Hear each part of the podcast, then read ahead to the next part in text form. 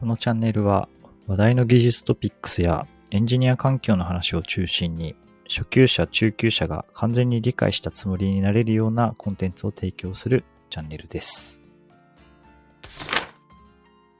HTTP3 の話が一段落したんで、えーアフタートークとしてちょっと雑に喋っていきますと。おい。どうでした ?2 回分。ちょっとフロントエンドからは若干距離のある話をしてきましたけど。いやー、ただ、ここら辺の前提知識といいますか、あれかな？知ってた方が良きなことだし、まあ、改めてね、それを朝の9時半から復習するいい機会だったかなと。いやでも逆によく朝の9時半から10時までの30分で情報収集できるなっていうところが 僕としてはね、すごいと思ってるとこですけど。やっぱなんかね、薄く広く知っときたいみたいな話をね、まあ前の時もし、前の時っていうか、ね、か 前前職じゃないけど、した記憶があるんだけども、うん。ね、薄く広くぼんやりしておくのは良きことな気がしており、うんうんうん、薄く広く広く知るにとどまってはいるけど、うん。いやでもね、これ僕も調べてて、どこまで深く伝えるというか、まあ、僕も理解して喋れるようになった方がいいかっていうのがすごい難しかった気がしてて、うん、どうしてもね、実装面とかの話の方が結構大事なポイントも多かったりするんですよ。仕様としては割と理解が浅いというか、浅くても、うんまあなんかシンプルにしようとしてるからこそ、シンプルな内容にとどまってるから、こう展開されてる世の中に出てうんる記事の内容を本当なぞるだけで終わってしまうっていう側面もあったりして。いやいやいやいや、もうこちらのね、ポッドキャストの名前をもう一回見てくださいよ、そしたら。ね、完全に初心に立ち返ってくださいよ、そう。ほんまになんかね、その有用な情報とかをしっかり説明しようと思ったら、やっぱその説明するところの実装まで含めてやっとかんといけんと思うけど、まあ、このね、ポッドキャストの目的はね、そうではない。うん完全に理解したという気持ちになれればね。そうそう、その最初のきっかけの部分が話せれば良きな気が個人的にはしてるからいいのではとは思いつつですね。うんうんうん。こうね、人に説明できるぐらいの濃度では、HTTP3 って何が変わるのっていう話に対してインプットできたような気がするんで、個人的には満足ですね。で、またね、そこからなんか必要になった時にね、深掘っていけばいいのかなみたいなのは思うけどね、仕事ないしはなんか自分がなんか作るってなった時に、その部分まで含めて考えなあかんってなった時に深掘ればいいかなっていう。うん。なかなかね、ここら辺の話をじゃあ実装できるようになってるレベルってどんなんだっけっていう話は考えるともうキリがなくて、最近なんだっけな、ジグ？ジグっていう言語が、はいはい、あの、バーンやっけ、ブーンやっけ、もうジグで実装されてた気がする。バンのやつかな？なんか、で、なんかインターンの募集かなんかで、ジグで、クイックと TLS1.3 の実装を RFC 見ながらやってもらうインターンの募集みたいのがあって、楽しそすすごいなと思って見てたんだけど、そのインターンの募集多分あれのだよ。2, 2回目ぐらい、転生して2回目ぐらいのインターンの人たちが行くとこだよ。でね、なんか、それ、募集かかって、すぐに、すごい、なんだっけ、さ最初に話した、あの、スうんライアントハロー、サーバーハローみたいな、その、つないでいいかいのやりとり？はいはい。のあたりとかを、こう、実装していくわけだけど、なんかす、ごい綺麗なのが上がってきて、一人採用でもう一人採用になったって、その採用された二人目が、ジグのコントリビューターかなんかなのかな？いや、もうなんかもうれ四週目じゃんケタチ、ケタチじゃんって思いながら。うん。2週目どころでない。多分4回ぐらい転生してるよ、それ、その人。本当にね。なんか、こういう勉強してて、じゃあ実際に実装する人はっていうと、そのレベル感になってくるから、ああ、もう手届かんわなって思いながらちょっと見てましたけど。うん、なんか、無理にね、やる必要はないとは。興味が湧いた時に、やればいいかなっていう、ゆるいスタイルで、これからも生きていこうと思います。そうね。で割と、なんか外ネの話を見たりとか、今回 HTTP3 の学習通して思ったことは、割とビジネスサイドに近い、僕らみたいなアプリケーションのエンジニアは、やっぱりビジネスの要件とかをいかに、じゃあ実装して実現していくかっていう意味では、ビジネス側のスコープで深い知見があることが大事で、意外と技術側の知見を深めていくっていうのは、あまり、まあ、重要ではないは嘘だけど、な優先順位が高くないというか、うん。使用者として理解をしていれば OK で、さっきのクイックとか TLS1.3 の実装者は、どっちかというとそっちの知見が深くないと、そもそも今までの通信ってなんだっけとか、それを踏まえて今の仕様がこうなってるから、こう実装した方がいいみたいな話ができるって意味では、まあ、そっちのドメインに対して深い知識を持ってるっていう、まあなんか領域の違い、専門性の違いっていうのはまさにビジネスサイドなのか、テックに近いネットワークレイヤーなのかみたいなので、出てるだけで、エンジニアはエンジニアなんだなっていうのはちょっと感じますけど。えー求められる役割によって違ってくるうん。んやろうね。そう多ね分。。本当に AWS のね、中で手を動かしてるエンジニアですってなったら、そういうのもひ含めて必要だけど、うん。そういうことやろ？う、やりたいってなるんやったらね、うん。そういうところ、あの、AWS の中の人になりたいとか、Google の中の人になりたいってなるんやったら、必要やろし、うん、単にアプリケーションを作りたいみたいなやったら、それらをサービスとして使って、アプリケーションを作る方にフォーカスするとか、うん。のが必要やろし。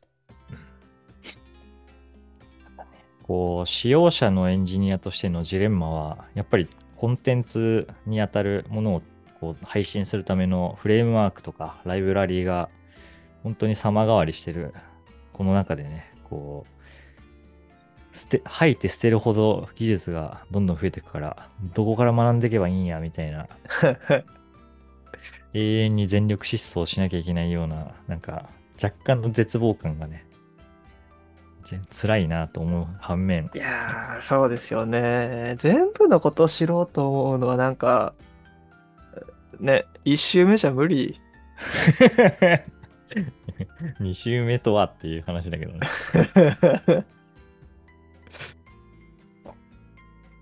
じゃないかな。いや、まあ、甘えですけどね、そんなこと言ってんのは。那須さんとしては、こう、フロントエンドを中心に、まあ、僕と一緒に働いてた時はどちらかというと、フレームワークをどう使うか、効率よく組み合わせるかみたいなので、いろいろ頑張ってて、今は、ね、サイボーズ前提で、まあ、ブラウザの気持ちもわかるような形で業務に携わってますけど、なんかそこら辺の所感はどうなんですか？ブラウザの気持ち分かってんのかな？ただそうですね、はい。あの、そこは気持ち結構変わったところかなとは思ってはおるうん。ね。あの、経験と働いてた時は、よりプロダクトをね、はよ、はようじゃないけど、こう、プロダクトの価値を届けられるようなところにフォーカスして実装とか開発してたけど、もう一歩ね、専門的なうんところを知る人になろうと思って、ね、エキスパートという名のついたチームにいる感じかな、今は。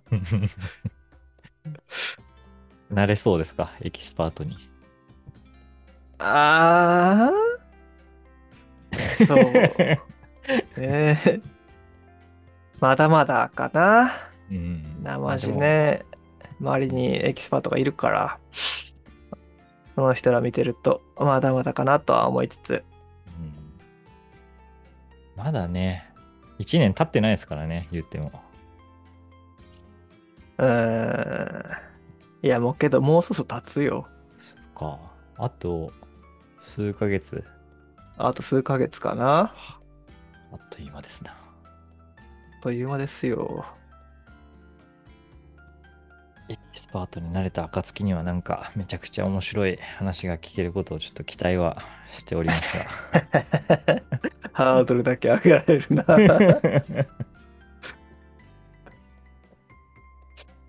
やけど、こね、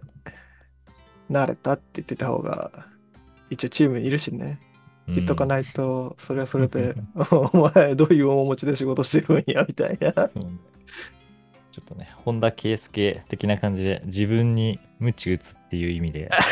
そうね。あの、先に、まず、結果より先に言葉の方で 言っちゃ言ったみたいな。い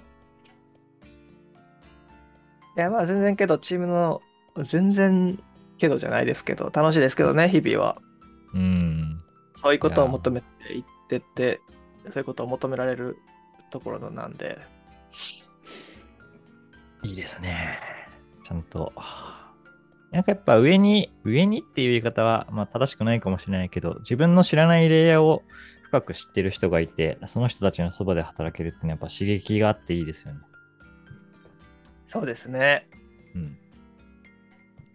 はあって。知らない世界がどんどん広がる感じですよね。うん。まあ、もやし、て定型的に、定常的に、普通に業務としても、そういった専門性を求められるので、仕事してる時でも。難易度が上がった気がするし、まあ、それが楽しいかなとは思っておる。仕事のね難易度が上がっててまたちょっと違うかもしれへんけど、求められることがまた変わってきてて、それが楽しいかなって思ってる。うんなんかね、違う視点でうまくアプローチをしていかなきゃいけないってなるだけでも、うん。こう視野が広がった感覚があって良さそうですね。うん。あーあと、そうね、ちょっと話変わるかもしれへんけど、やっぱその、まね、前の時もし若干結局知ったかもしれんけど、記事書いたりするのを好きで、記事とかね、情報発信するのが好きでやってたじゃないですか。うんうん。で、うちのチームもそうやし、まあ、最後、ぜ全体とまでは言わないけど、僕が関わってる人たちは基本的にそういうのが好きな人が多くて、プロジェクトないし、チームにいる人だって。なるほど。それもええなとは思って毎日働いてるけどね。なんかめっちゃだから記事とか書くやん。うん。で、大体そうう。いう記事とかって書きましたって誤字脱字ないかだけちょっと誰か他の人に見てもらって出したりするじゃないですか。会社のブログとかって。うんうんうんじゃなくて本当にその記事に対してめちゃめちゃレビューしてくれる人が多い。えー感想くれたり、レビューでちゃんとこういう風に表現してもいいんじゃないみたいなうん感じの反応してくれる人多いし、そもそもその人らも自分らで発信するのも好きな人らやし。いいいいいですね。なんかアウトプットに結構前向きな会社って、あ、そうそうそうそ会社というかまあ、エンジニア自体なのかな？そういう文化が個々人にちゃんと根付いてるっていうのは、なんかね、ほんと刺激にもなるし、やっぱりアウトプットね、大事っていうのを理解してる人人たちと喋ると、なんか、前提が揃いやすいというか、う。うん。ちゃんと指摘もできるし、発信もできるしっていうので、すごい学習サイクルも高そうな気がする。そこはね、入ってすごい良かったなというか、ええなと思ってるとこっすね。うんうん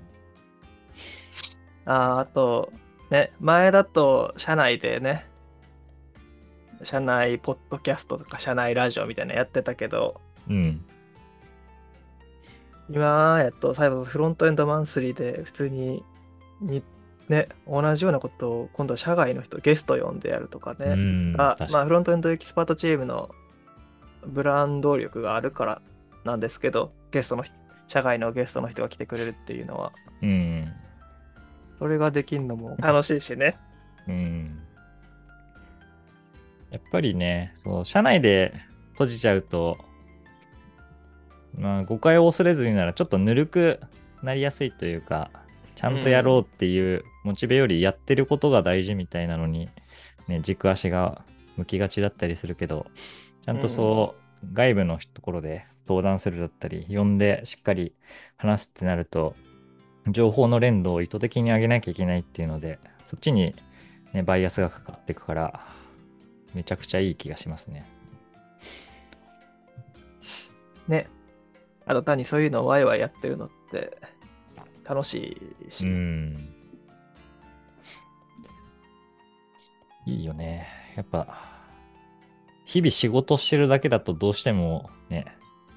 どんどん同じサイクルで仕事してて、モチベも下がってくるけど、うん、変化がないのはね、そうねそうそうそうそう。この仕事で変化ないのはちょっと辛い。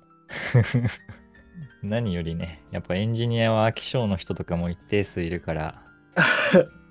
飽き性、飽き性。うん、どうしてもね、業務でめちゃくちゃ新しいことを取り入れようとすると、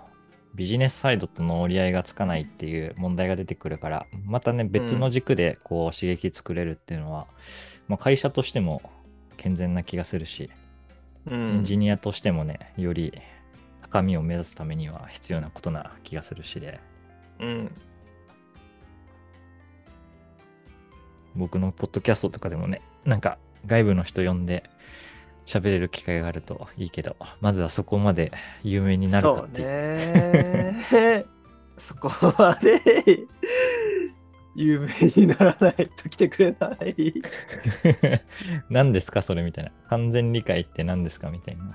そうまだね、このハッシュタグ使ってるの私経験だけなんだよね。ねツイッターい上で。や誰かこのハッシュタグ初めて使ってくれる人いないかなーいやー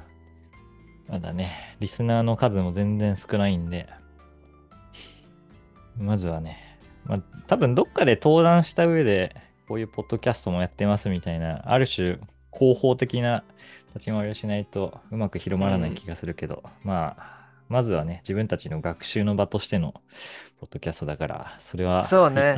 二の次と。背伸びをしないのが、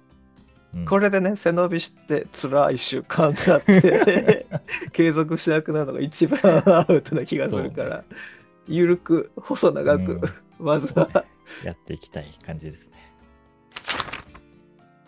という感じで、まあ、うまい感じでね、やっぱりアウトプットの場を、